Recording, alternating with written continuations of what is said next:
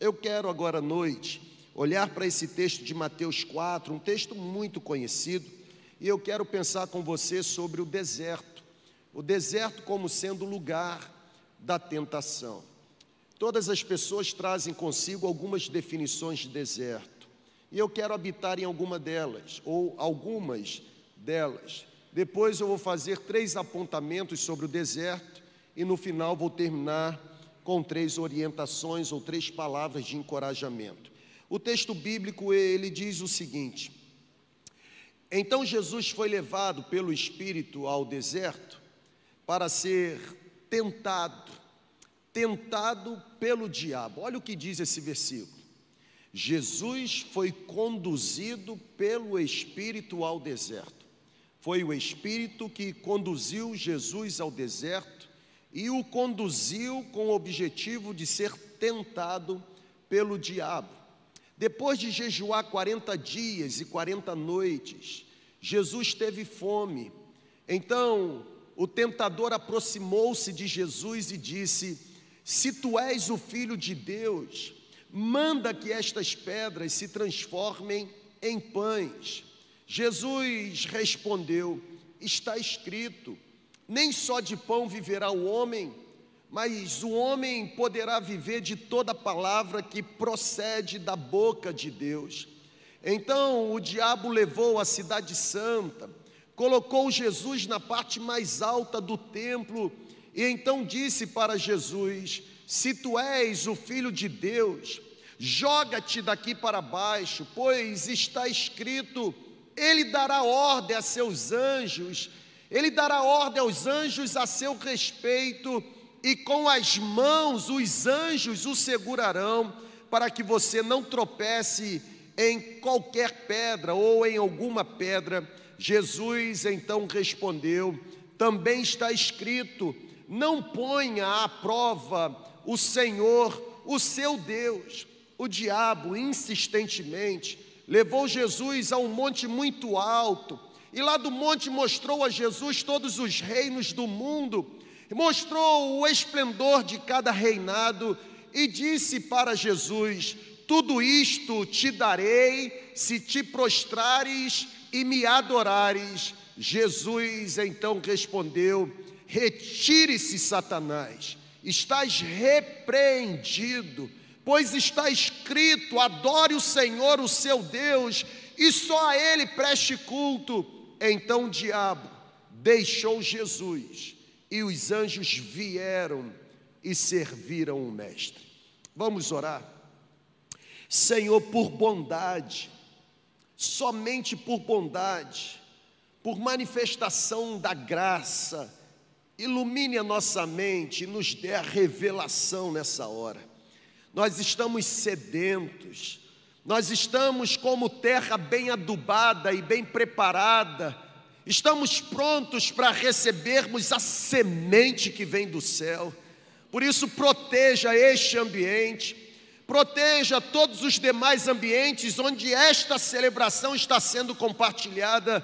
Não permita que o diabo roube a palavra que será lançada, pelo contrário, pelo poder que há no teu nome, Senhor, repreenda toda ação de Satanás que as mentes estejam agora liberadas, os ouvidos completamente voltados em direção à tua voz, que nada possa retirar a concentração neste lugar, que nada possa roubar a atenção, que todos os intentos do diabo para que haja um fracasso na ministração neste momento, que todos os intentos sejam agora jogados por terra mesmo, em nome de Jesus. Que anjos com espadas desembanhadas, anjos com espadas de fogo, estejam acampados, guardando e protegendo esse lugar. Que haja uma palavra de ordem, para que toda potestade do mal seja paralisada agora, em nome de Jesus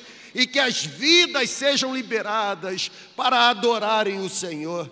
É a nossa oração e nós fazemos esta oração confiados no nome que está sobre todo nome, no nome de Jesus. Você pode reagir, meu irmão? Amém, amém, amém. Louvado seja o nome de Jesus. A gente não pode iniciar a conversa no capítulo 4 sem levar em consideração o que aconteceu no final do capítulo 3. É bem verdade que todos nós já aprendemos que a Bíblia originalmente não foi escrita em capítulos ou versículos, eram textos seguidos, e é por isso que eu peço a sua permissão para trazer você de volta ao capítulo 3, ainda no final, e lembrar você que Jesus estava inserido num contexto. Jesus estava sendo batizado, batizado por João Batista, e a Bíblia diz que quando Jesus foi batizado e saiu da água, naquele momento o céu se abriu, o céu se rasgou, naquele momento o Espírito de Deus desceu como pomba, pousou sobre aquele que tinha sido levantado das águas, e a Bíblia diz que uma voz do céu bradou, dizendo: Este é o meu filho amado, em quem tenho absoluto prazer. É nesse momento, no momento pós-batismo, no momento pós-teofania, no momento em que aparece o Deus Pai falando: Este é o meu filho amado, o Deus Filho sendo levantado das águas, o Deus Espírito Santo agora pousando em forma de pomba, é nesse momento que a Bíblia diz que Jesus é conduzido pelo Espírito ao deserto para ser tentado pelo diabo. Sabe, gente, se fôssemos definir literalmente a palavra deserto, ficaria muito fácil.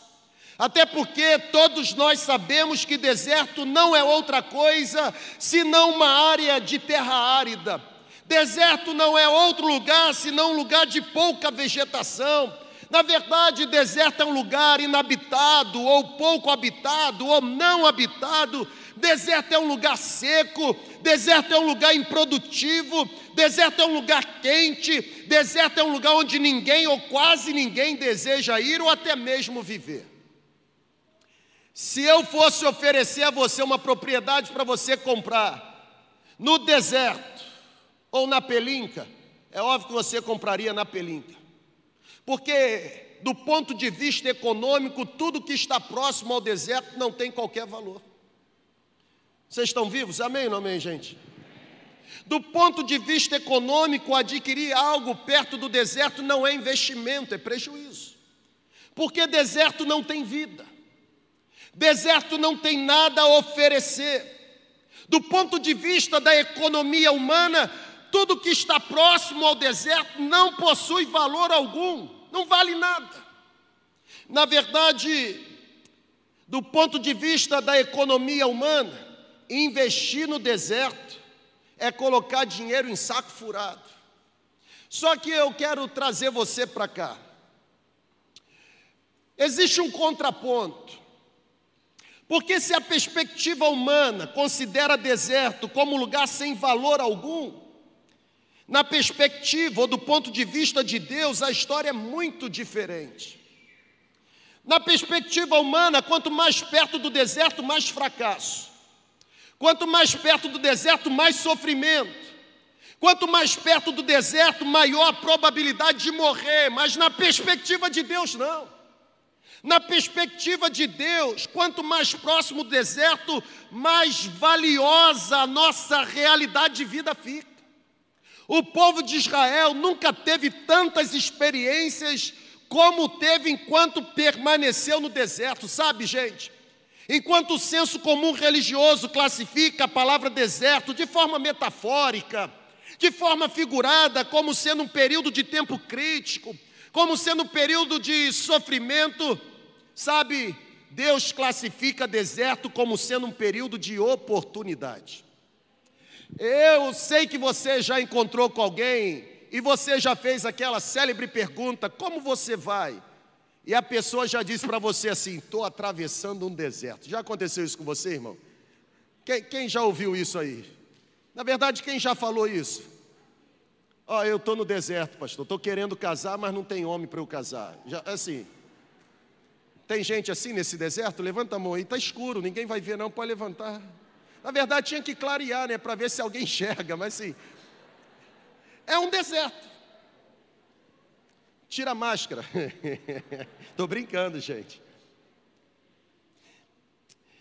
De acordo com o senso religioso, deserto significa momento de luta. De acordo com o senso religioso, deserto significa momento de dificuldade. De acordo com o senso religioso, deserto está associado a problemas, a circunstâncias adversas. Na verdade, de acordo com o senso religioso, deserto é viver debaixo da possibilidade de Deus ter se esquecido de cada um de nós. Na caminhada espiritual, olha para cá, por favor.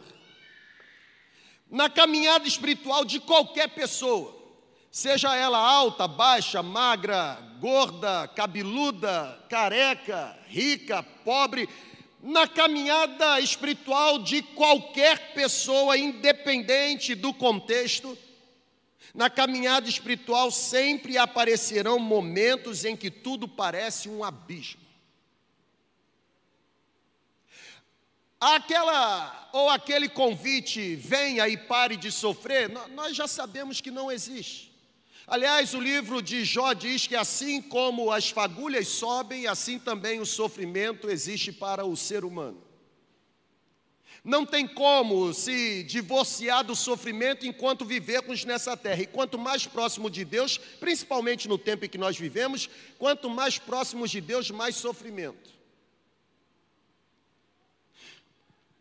Na caminhada de qualquer pessoa, sempre existirão momentos em que respostas parecem não chegar. Quem aqui já teve que lidar com o aparente silêncio de Deus?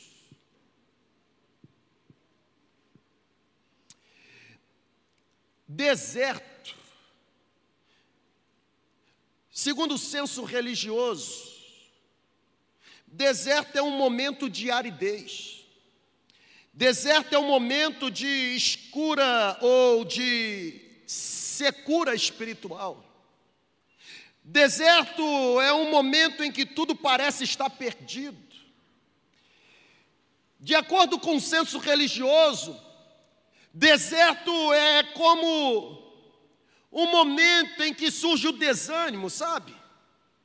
É como o momento em que surge a vontade ou de ficar parado ou de retroceder. Lembram-se do povo de Israel? Por que nos tiraste de lá? Foi para morrermos aqui? Melhor seríamos retornar para lá. Porque lá, lá tinha batata, lá tinha cebola. Foi por falta de sepulcros lá que nos trouxeste para morrermos aqui. A grande verdade é que a palavra que o Espírito Santo está soprando sobre nós tem a ver com a nossa realidade. Eu poderia agora dizer assim: Deus está me mostrando que aqui nessa celebração tem uma pessoa passando no deserto de enfermidade. Óbvio, um monte de gente ia levantar a mão. Quer ver um outro deserto que eu acertaria na mosca? Deus está me revelando que tem homens aqui, homens, não mulheres, Deus está me mostrando homens, que estão passando pelo deserto financeiro. Ó! Oh! Tem um monte aí, ó. Deserto, segundo o senso comum religioso, está associado a um período em que a gente toma até mesmo a decisão de não continuar a caminhada. Agora preste muita atenção: existe um outro lado. E o outro lado é que, embora o deserto possa parecer um momento de sequidão ou um momento de aridez, o deserto é para vibrar, gente. O deserto também pode se tornar o cenário apropriado para que experiências sobrenaturais sejam vivenciadas. É no deserto em que experiências elas são geradas, embora sejam experiências dolorosas. Tenho sede, mas é no deserto que sai água da rocha. Tenho fome, é doloroso, mas é no deserto que chove pão do céu. Sabe, são em períodos de deserto que nós somos confrontados. Porque são em períodos de deserto, de sofrimento, de provação, que nós somos obrigados a refletir sobre o motivo ou sobre a forma de vida que estamos desenvolvendo. É no deserto que a gente para para refletir. Pessoal, o deserto ele pode ser entendido como local de conflito. O deserto ele pode ser entendido ou interpretado como local de derrota. O deserto pode ser visto como um período de peregrinação. Se a gente volta lá no Velho Testamento, muitos capítulos do livro de Êxodo ou do Êxodo, capítulos do livro dos Números, Sabe, são capítulos que narram a experiência de caminhada do povo de Israel pelo deserto. Foi enquanto esteve no deserto que o povo de Deus passou por situações diversas, momentos de privação, momentos de escassez, mas também foi enquanto os pés pisaram no deserto que aquele povo desfrutou de encontros sobrenaturais. Foi lá no deserto que o povo experimentou o amor experimentou na carne. 40 anos de peregrinação, sapato ou sandália não se estragava, escorpião não mordia, peste alguma chegava, era coluna de nuvem durante o dia e coluna de fogo ao, ao longo da noite. Mas tem mar, e daí? A água se abre, ou o mar se abre. Tem fome, escassez, mas tem cordonizes para alimentar o povo. Sabe, o deserto para muitos se torna lugar da sede, da amargura, da fome, da provação. O deserto para muitos se torna o local do descontentamento, da falta de estrutura, da escassez de recursos. O deserto para muitos se torna um ambiente favorável para o desânimo, para o desejo de retornar a ser quem era antes. Foi assim com o povo de Israel, gente. Foi assim. O povo sentiu fome, o povo sentiu sede, o povo quis retornar. O povo perdeu a visão da terra prometida e agora alimentou o desejo de voltar para a escravidão. Mas foi no deserto que Deus alimentou o povo com maná. Foi no deserto que Deus saciou a sede, fazendo brotar água do rochedo. Deserto pode até ser momento de privação ou de provação, mas deserto também será momento de experiências. E a experiência do deserto é pedagógica. A experiência do deserto ela é instrutiva, ela é didática. A experiência do deserto faz com que eu e você passemos a seguir a Deus com fidelidade. É no deserto que a nossa altivez é derrubada. É no deserto que a nossa arrogância é sepultada. É no deserto que o salto do sapato se quebra. É no deserto que o nariz empinado volta para a direção correta. Sabe, é no deserto que toda a nossa presunção deixa de existir ou deixa de reinar. Pode até existir sofrimento no deserto, mas é no deserto em que a gente é forjado para que o caráter dele seja impregnado em nós.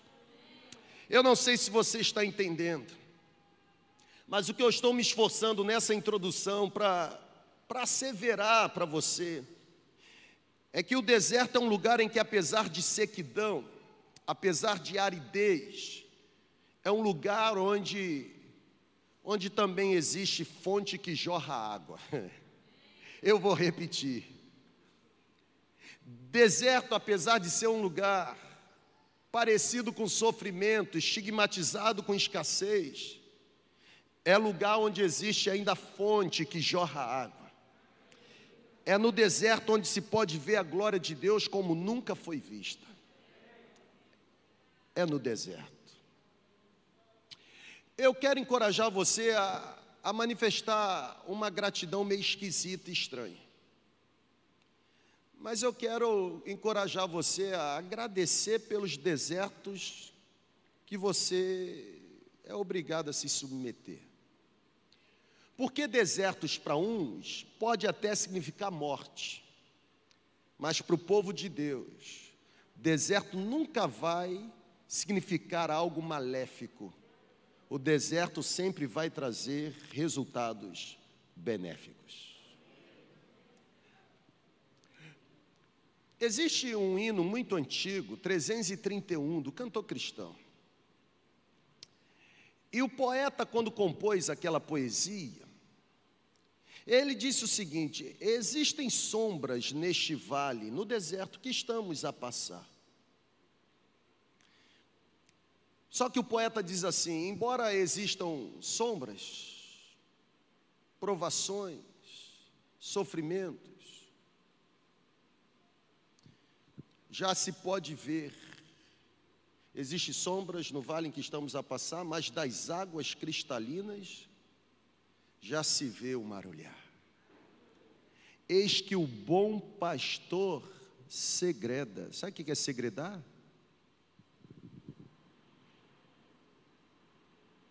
Fala aqui, ó, no meu ouvido. Eis que o bom pastor sussurra, ajudando a prosseguir. Pode até existirem sombras no vale, mas existe maior graça no porvir. Talvez tenha sido por isso que o profeta Isaías profetizou, dizendo que aqueles que esperam no Senhor serão renovados, subirão com asas como águia, correrão e não se cansarão, caminharão e não se sentirão esgotados. O senso comum pode até classificar deserto como um período crítico, mas deserto para nós pode ser um cenário apropriado para desfrutarmos de experiências que nós nunca tínhamos desfrutado antes. Eu quero fazer alguns apontamentos a partir do texto que eu li. E o primeiro apontamento é exatamente esse: Deus é alguém que nos permite passar por alguns desertos. Porque a Bíblia diz que foi o Espírito quem conduziu Jesus ao deserto e conduziu para ser tentado pelo diabo. Eu confesso você que se fosse eu escrevendo a Bíblia, eu diria que estava errado. Eu, eu teria escrito o verso da seguinte forma: Irmão, estou especulando, tá? Não estou dizendo que eu vou escrever. Porque um disse que ia atualizar, e daqui a pouco você que quer falar mal vai dizer que eu estou dizendo que eu vou reescrever. Não é isso que eu estou falando, não. Você entendeu, amém? Eu estou dizendo que a mente humana minha olha para esse texto assim: tem alguma coisa errada. Porque na minha mente eu escreveria da seguinte forma: o diabo levou Jesus ao deserto para ser tentado, mas Deus estava lá para livrá-lo. Mas não é isso que está no texto. No texto está: o Espírito conduziu Jesus ao deserto para ser tentado pelo diabo existem desertos que eles acontecem porque Deus permite.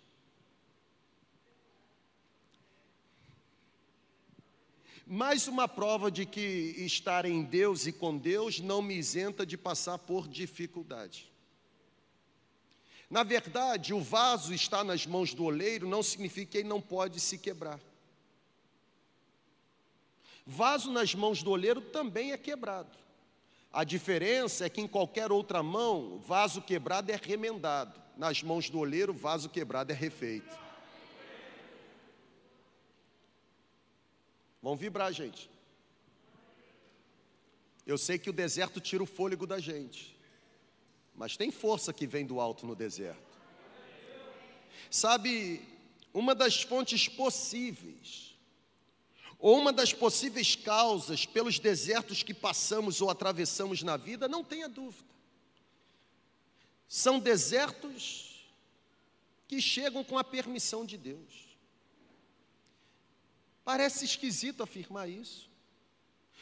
Porque talvez nesse momento você me indagaria assim: se deserto significa momento de luta, de sofrimento, de escassez, de momento adverso, e você está dizendo que Deus permite que eu seja conduzida ao deserto, então você está afirmando que Deus sente prazer em me ver sofrendo Ou Deus sente prazer em me ver enfrentando dificuldade? É óbvio que não. O que eu estou dizendo para você no poder do Espírito Santo é que o fato de Deus permitir que sejamos conduzidos a alguns desertos, isso não significa que eles têm alegria em nos ver sofrendo, mas significa que as dificuldades que nos sobrevêm no período do deserto nos sobrevêm com um propósito e com uma finalidade. O deserto não acontece por acaso, sem propósito. A pergunta que eu sempre faço quando me vejo numa situação de deserto é: você aprendeu ou vai, vai precisar passar de novo pelo deserto para aprender a lição? Porque todo período difícil traz consigo algumas lições, é pedagógico, é instrutivo. Sabe, gente, Deus nos permite atravessar alguns desertos, porque é no deserto que a nossa formação espiritual é forjada. É no deserto que o nosso caráter é lapidado. É no deserto que a gente aprende a pedir, a agradecer, a suplicar ajuda. É no deserto que a humildade começa a se apoderar da gente. É no deserto, quando a gente percebe que não tem mais o que fazer, que a gente se rende sem reservas. Deus me permitir atravessar deserto não significa que Ele tem prazer em me ver sofrendo, significa que Ele sabe como criar cenários para me trazer para perto dEle, lapidando o meu caráter, a fim de que eu seja mais parecido com Ele. Por mais que o senso comum classifique deserto como sinônimo de problema, eu quero afirmar para você, no poder do Espírito Santo, que a visão bíblica é que deserto é exatamente importante na vida de um cristão. Sem sofrimento não tem quebrantamento, não tem rendição. Se nós não formos conduzidos a alguns desertos, significa que a nossa vida jamais será aperfeiçoada de forma profunda.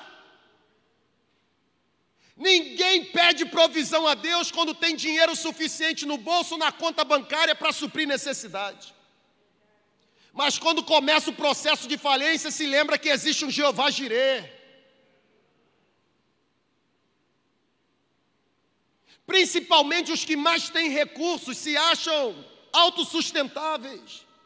E se esquecem que, apesar de ter recurso, não são donos de absolutamente nada, porque se fossem, poderia dizer a si mesmo: Não ficarei doente. Não é assim que acontece.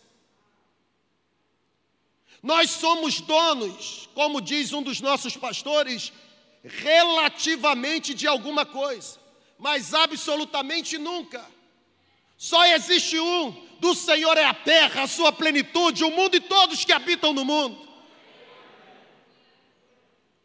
Existem alguns desertos que são necessários para livrar a gente da gente mesmo. Mas eu quero fazer uma segunda afirmação. Alguns desertos acontecem com a permissão divina, mas existem desertos que, que são causados por nós mesmos. Casa errado para você ver, vai sofrer até o final da vida ou vai ficar toda noite orando para o cônjuge morrer. É, tem gente que faz isso. Olha aí para o seu esposo, seu marido e pergunta: Você faz isso?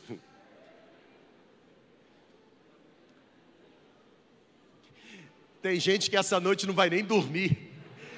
Vai acordar para ver se tem gente orando do lado. E se orar com imposição de mãos, aí que o negócio pega mesmo.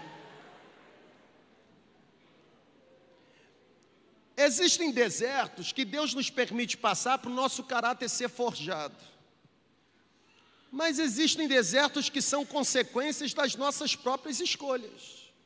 Tiago, irmão de Jesus, quando escreve a sua carta, capítulo 4, Tiago diz assim: Vocês pedem e não recebem porque vocês pedem mal. É verdade, mas pede muito mal.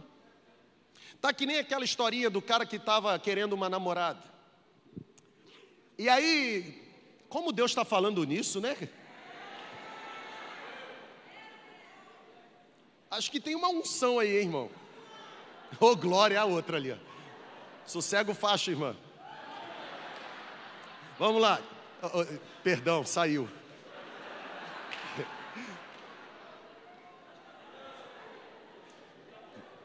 Ninguém disse amém para concordar, eu acho que foi na carne.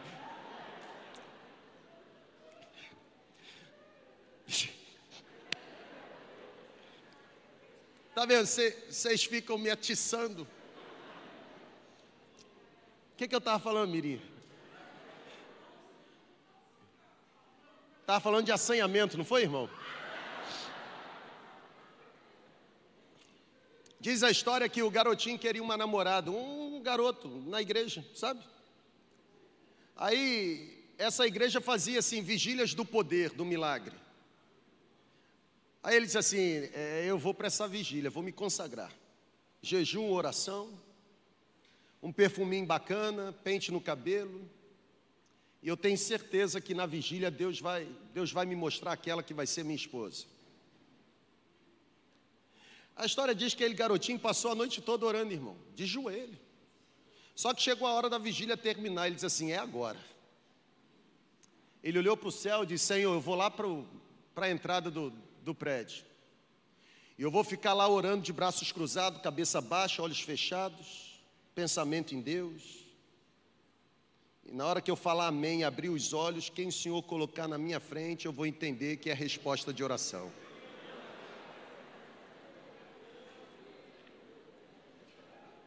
Diz a história que o garoto fez isso, orou, orou. Daqui a pouco chegou a hora do amém. Quando ele abre os olhos, lá estava.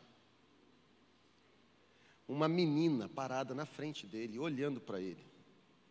Sabe aquele olhar assim apaixonado? A questão é que a menina foi para a vigília com bob no cabelo, a perna russa, não tinha um meio-campo. E aí, quando ele olha para aquela menina, diz: Essa não, Senhor, essa não. Pediu, orou, Deus deu, e ele não quis. Solteiros e solteiras, ergam a mão para o alto, é profético. Mais vale um feinho ungido do que um bonitão do diabo.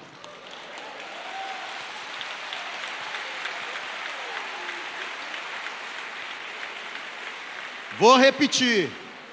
Mais vale um feinho ungido, vai ter casamento, irmão. Pode levantar agora, irmão, mão. Isso é profético. Mais vale um feinho ungido do que um lindão de Satanás. Se você tem dúvida que isso é possível, converse com a pastora Thaís.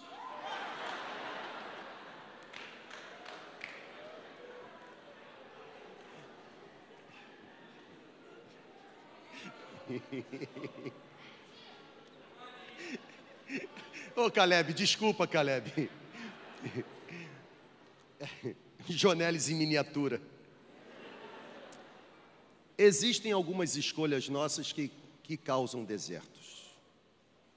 A gente brinca, assim, óbvio, a alegria onde a presença de Deus está reinando.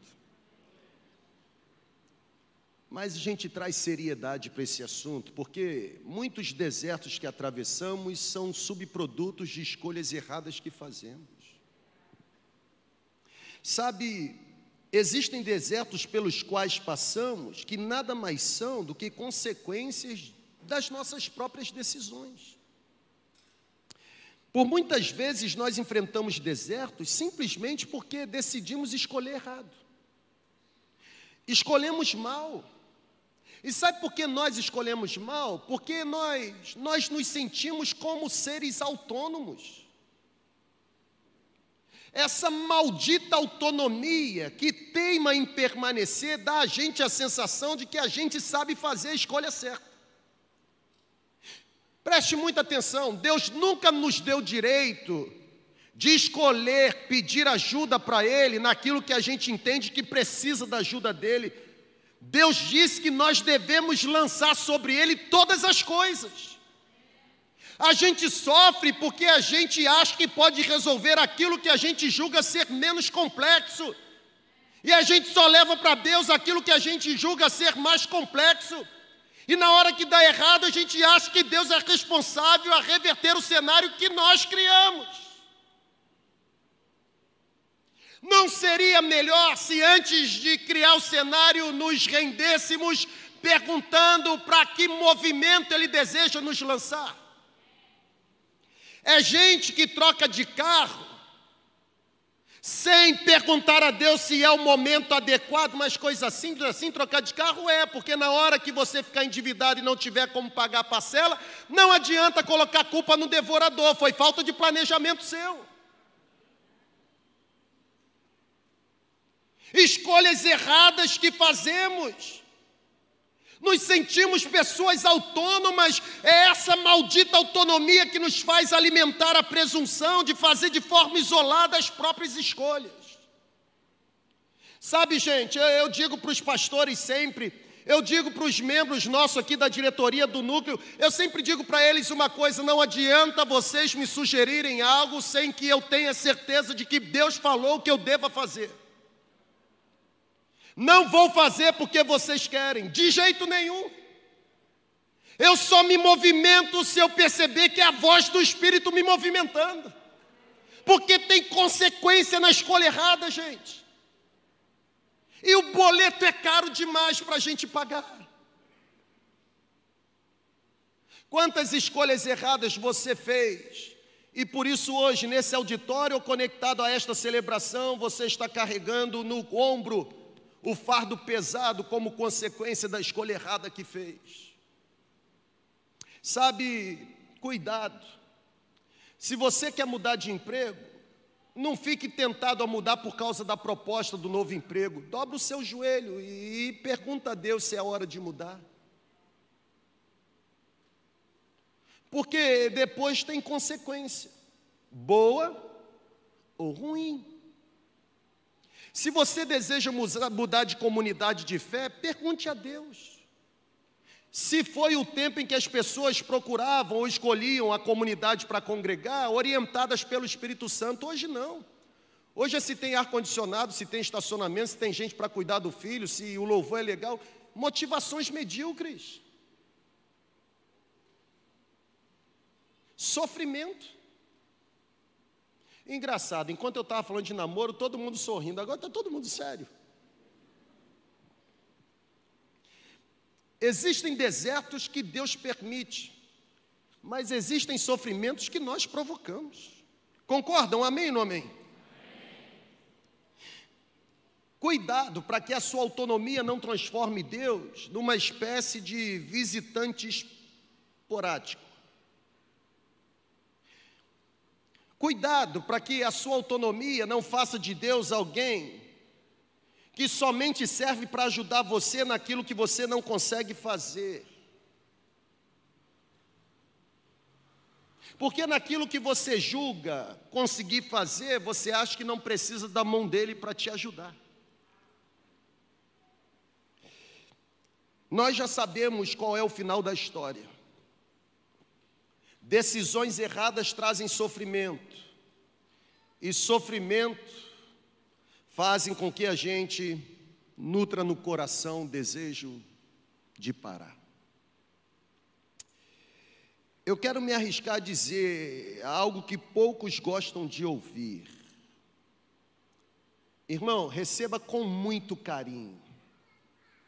Deus não é responsável pelas escolhas isoladas que você faz. Eu vou repetir. Deus não é responsável pelas escolhas isoladas que você faz. Uma vez um pastor americano disse para mim o seguinte: eu estava dentro de uma produção acadêmica e, e naquele momento estudando sobre os movimentos metodológicos para o crescimento da igreja. E aquele pastor ele disse o seguinte: olha só, olha que coisa extraordinária. Ele disse, cara, você está no processo errado. Porque você está tentando criar algo para Deus abençoar. Quando na verdade você precisaria descobrir o que Deus já está abençoando, porque o que Deus já está abençoando, por natureza, é muito abençoado, não fracassa. Então, em vez de você criar algo para pedir a intervenção de Deus, procure se envolver naquilo que Deus já está agindo. As nossas escolhas são erradas. Existem desertos que são consequências da nossa autonomia. Terceiro, existem desertos que Deus nos permite atravessar, outros nós provocamos, mas existem sofrimentos que nós temos que são provocados por outras pessoas. No texto, por exemplo, não foi Jesus que quis ir para o deserto, ele foi conduzido. Mateus capítulo 17, ou Marcos 9, ou Lucas 9, dizem de um pai que está sofrendo, não porque escolheu sofrer, mas porque o filho, ora é jogado no fogo e ora é jogado na água, porque é atormentado desde a infância por demônios. O Evangelho de Lucas e Marcos trazem a narrativa de uma mulher, Ciro Fenício ou Cananeia, que está sofrendo não porque decidiu sofrer, mas porque a sua filha estava endemoniada. É como você sair de casa para trabalhar feliz da vida e ser paralisado no percurso porque alguém displicentemente ou irresponsavelmente interrompeu a sua caminhada atravessando o sinal na sua frente, colidindo com o carro que você dirige. Essas coisas acontecem, gente, é o mundo real. Quer ver um exemplo de sofrimento que nós temos causado pelos outros? A realidade social política que nós vivemos. Sofremos por causa da corrupção, mas não fomos nós que nos corrompemos. Alguns sim, porque vendem voto, se tornam ovelha de curral, se vendem. Mas a maioria não. Só que a maioria paga pelos maus atos da minoria. É por isso que ontem eu vibrei vendo aquela multidão de jovens passando pela cidade. Porque tem pastor com a falácia de que os jovens estão perdidos, podem estar na igreja dele, aqui não está, não, irmão. Ah, o jovem hoje é liberal. O jovem hoje ele é adepto das ideologias. Pode ser lá, aqui dentro negativa. Jovem aqui dentro é adepto da palavra na mão e no coração. Jovem aqui dentro é adepto do fogo espiritual, irmão. Jovem aqui dentro não tem essa aí de ficar se corrompendo, se vendendo, sabe, pelo prato de lentilha, não. Jovem aqui dentro guarda pureza sexual, aqui sim.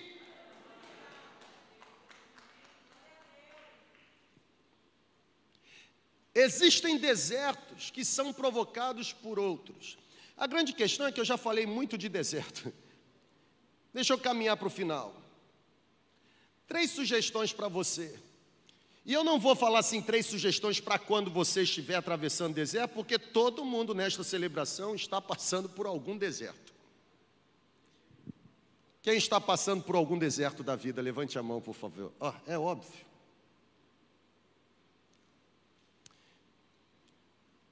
No momento em que estivermos no deserto, que atitude devemos ter? Olhar para Jesus e aprender três coisas. Primeiro, no deserto, nós não podemos perder a visão espiritual. No deserto, nós não podemos nos esquecer de quem nós somos. A Bíblia diz nos versículos 3 e 4 que o diabo se aproximou de Jesus e disse: Se tu és o filho de Deus, transforma estas pedras em pães. Jesus responde essa tentação do diabo recitando Deuteronômio capítulo 8, versículo 3. Jesus diz: Nem só de pão vive o homem, mas de toda palavra que sai da boca de Deus. O que Jesus está dizendo para o diabo? Você está querendo me fazer perder visão espiritual? Que negócio é esse de você me questionar se eu sou filho de Deus? Quem foi que disse que eu tenho que provar para você que eu sou filho de Deus? Eu não devo satisfação a você, Satanás. Na verdade, o que você fala a meu respeito, para mim não importa, importa o que a boca de Deus fala a meu respeito. Você aí está colocando em xeque quem eu sou, se tu és o filho, mas eu quero lembrar você que eu me alimento daquilo que sai da boca de Deus. E sabe o que eu ouvi sair da boca de Deus? Este é o meu filho amado em quem eu tenho prazer.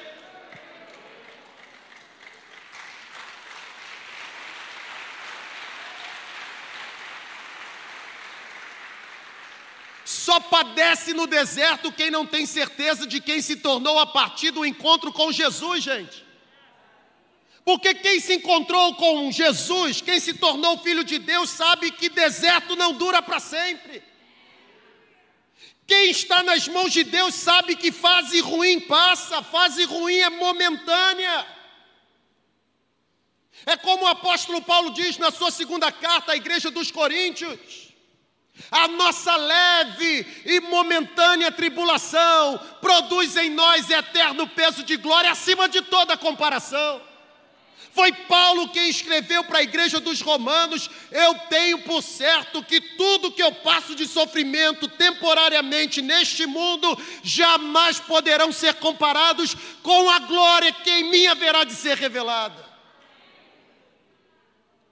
Não perca a visão espiritual. De um lado tem uma voz do diabo dizendo: Se tu és, se tu és, se tu és.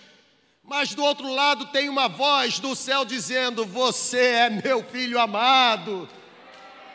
Foi comprado com sangue, resgatado de uma vez por todas, está consumado, não há necessidade de outro sacrifício. O poder do pecado não reina mais, você está debaixo do poder da graça. Sabe, gente, viver no deserto é alimentar em mim a certeza de quem eu me tornei. Muitas pessoas desistem assim que surgem os obstáculos. Muitas pessoas desistem assim que surgem as dificuldades. Muitas pessoas desistem assim que são conduzidas para o cenário ruim, porque elas se esquecem de quem elas se tornaram. Pessoal, é preciso persistência e perseverança. O deserto tem um ponto final. E outra coisa, não importa se a gente vai sofrer durante todo o tempo presente. E daí? Pastor, mas a minha vida é só sofrimento. Irmão, fica calmo.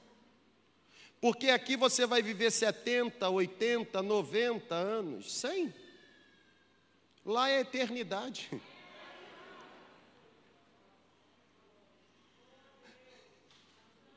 O que são alguns anos de sofrimento comparados à eternidade de gozo e alegria? Porque lá, irmão, não tem sofrimento, lá não tem morte. Se não tem morte, não tem carro funerário, não tem necrotério, não tem cemitério. Ninguém anda lá, irmão, com véu preto, roupa preta, nada disso. A Bíblia diz que são vestes brancas, mais alvas do que a neve, ruas de ouro, sabe? A Bíblia diz que nós receberemos um novo corpo, a Bíblia diz que nós receberemos um novo nome, a Bíblia diz que lá as lágrimas elas não rolam, porque todas serão enxugadas, alegria perene. É por isso que Tiago, irmão de Jesus, diz: sintam prazer quando estiverem passando pelo momento de provação. Não é sentir prazer na provação, mas enquanto a provação existir, não perder a alegria ou o dom do contentamento nele. Eu sei quem está comigo no deserto. Segundo lugar, enquanto permanecer no deserto, não coloque em prova o poder de Deus. Os versículos 6 e 7. O diabo ele se aproxima de Jesus e novamente diz: Se tu és o filho de Deus, a acusação de Satanás sempre será essa. Tentar colocar em xeque o que a obra da redenção fez em você. Porque a obra de Satanás, o objetivo de Satanás é fazer você voltar lá para o chiqueiro, para comer a lavagem, a comida dos porcos. Essa é a obra do diabo, transformar você no estrado dos pés dele. Sabe, a obra de Satanás é destruir a sua vida, é tentar abafar, sufocar a sua alegria, arrefecer a sua fé. Ele quer que você volte a ser quem você era e que você não é mais porque o poder da graça te alcançou. Então ele sempre vai atacar a sua identidade construída em Cristo. Se tu és o filho de Deus, ele diz: Joga-te daqui para baixo, pois está escrito: dará ordem aos seus anjos a seu respeito, e com as mãos o segurarão. O diabo, ele recita o Salmo 91, versos 11 e 12. Só que Jesus responde, recitando Deuteronômio 6,16, Jesus diz: Não põe à prova o Senhor, o seu Deus. No deserto nós somos tentados a colocar em prova. A dúvida reina, a incerteza ela reina. Será, será, será, não ouço, não vejo intervenção, não presencio nada, será, será, não coloque em prova o poder de Deus. Ainda que você não perceba, não sinta e não veja, isso não significa dizer que ele está ausente, ele está presente, porque ele prometeu: ainda que eu atravesse vale de sombra da morte, eu não temerei, porque ele está comigo. Vocês se lembram de Sadraque, Mesaque e Abdinego? Se vocês não se renderem, eu vou colocar vocês na fornalha. Um monte aqui, inclusive eu, iria se render na hora. Fornalha, tá louco? E aí você diz assim: ah, mas isso é Bíblia. Eu conto a história real de um missionário. Um missionário que foi descoberto como missionário em um dos países fechados, da antiga ou chamada janela 1040 e agora descoberto como missionário, ele, a esposa e dois filhos, uma de 12 e outra de 8, uma de 12 e um de 8. São abertas as covas. E agora aqueles homens cruéis enviados por Satanás olha para aquele missionário e diz o seguinte: se você não negar a sua fé, nós vamos enterrar as suas filhas, os seus filhos vivos. Qual é o pai, irmão, que vendo esse cenário não vai tremer na base? Abraão foi Abraão, mas Adonias é Adonias. Aquele pai diz a história real de uma família missionária, que aquele pai, quando olha para a sua filha de 12 anos, ela olha para o papai e diz assim: Faz isso não, papai. Fica tranquilo. Porque se eu for enterrada viva para o lugar para onde eu estou indo, um dia nós vamos nos reencontrar.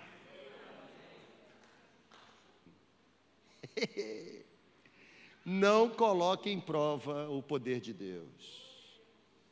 Se Ele quiser te tirar ou impedir você de ser lançado na fornalha, Ele vai impedir. Mas se Ele permitir, Ele não vai te abandonar. Fogo de fornalha só serve para queimar aquilo que está nos amarrando.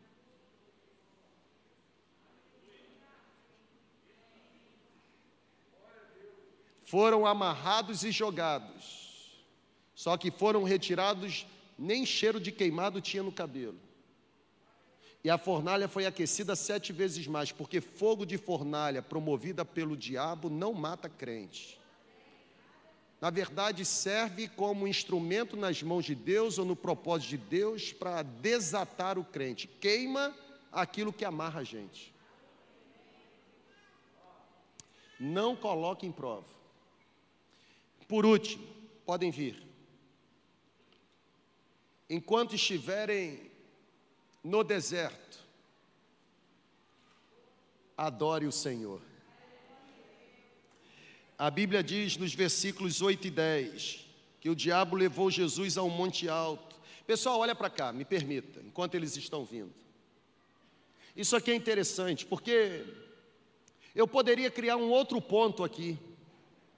Porque o diabo leva Jesus para o alto do monte, mostra todos os reinos do mundo, e olha a tentação do diabo. Ele diz assim: Isso tudo eu vou dar a você se apenas prostrado me adorar. Preste atenção aqui.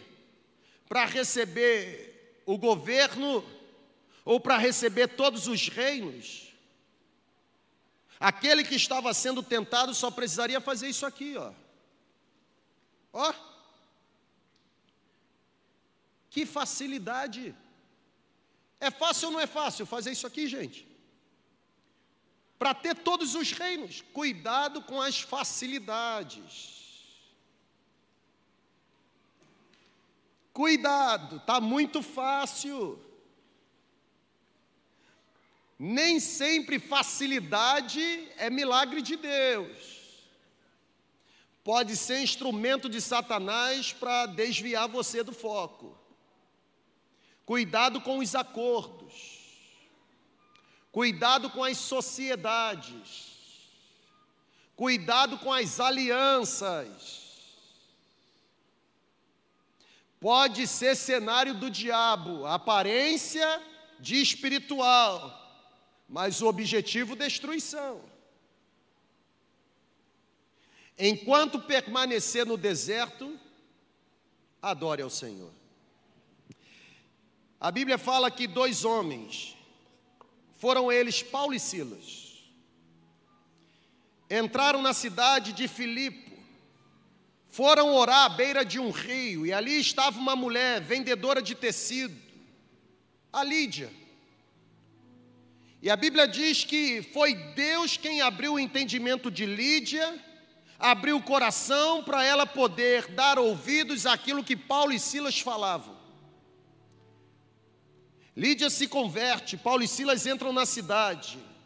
Uma jovem vem atrás deles gritando: São servos do Deus Altíssimo, são servos do Deus Altíssimo.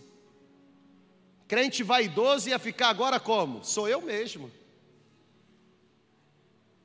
Paulo olha para trás assim: Isso aí não é Deus, não, isso aí é Satanás.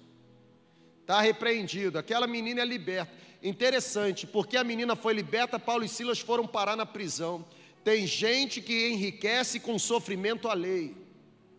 Tem gente tão diabólico e demoníaco que não fica satisfeito com a libertação daqueles que eles oprimem. Paulo e Silas vão parar no cárcere, pernas ou pés aprisionados no tronco, chicotada no lombo, sangramento pelo corpo muitas dores no corpo, deserto, sofrimento. Mas a Bíblia diz que por volta de meia-noite não havia gemido de dor, havia brado de adoração.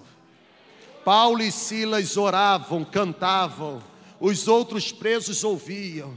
Daqui a pouco um terremoto naquele lugar, o cárcere se abriu, os presos foram colocados em liberdade, o carcereiro quis se matar, Paulo e Silas agora precisam abrir a porta da salvação para aquele que fechou a porta da prisão.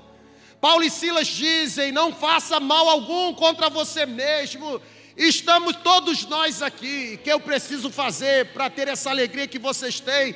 Crê no Senhor Jesus e será salvo você e toda a sua casa. Naquela mesma noite, o carcereiro se converteu, a casa do carcereiro se converteu, todos foram batizados e surgiu a igreja dos Filipenses.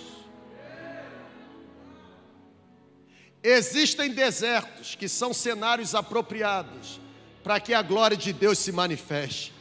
Quem pecou, ele ou o pai dele, para que nascesse cego? Nem ele, nem o pai, mas essa enfermidade é para que a glória de Deus seja revelada. Vamos ficar em pé. Deus falou com você?